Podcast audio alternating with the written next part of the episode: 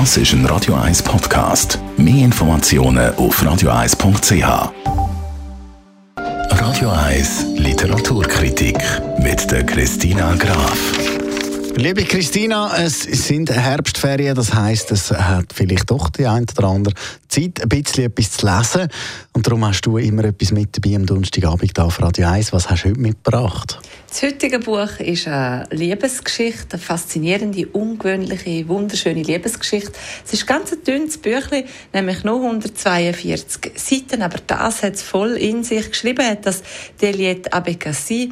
Sie ist eine französische Schriftstellerin aus Straßburg, wohnt aber unterdessen mit ihren Kindern in Paris, ist auch Professorin für Philosophie, was man im Buch übrigens anmerkt.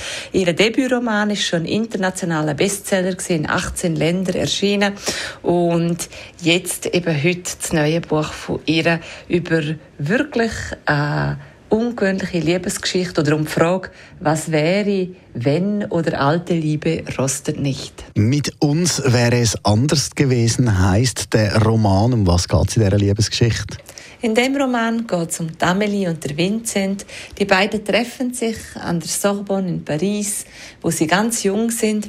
Sie verbringen einen Nachmittag miteinander, dann den Abend und später im Morgengrauen verabreden sie sich für den nächsten Tag.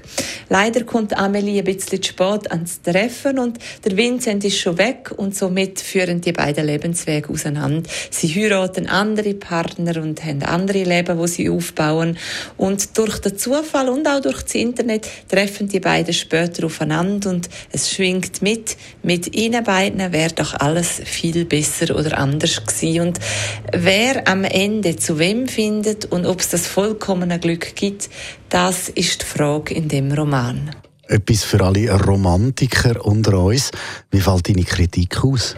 Wie gesagt, der Roman ist kurz, aber hat es in sich. Der klingt noch lang nach, ist anregend, wenn man ihn liest. Es geht ja um die Liebe und Beziehungen, also über das Leben geht Das liest sich ganz leicht, das Büchlein, aber äh, es ist nicht oberflächlich, weil die Charaktere sind sehr gut greifbar. Es bleibt spannend bis zu der letzten Seite.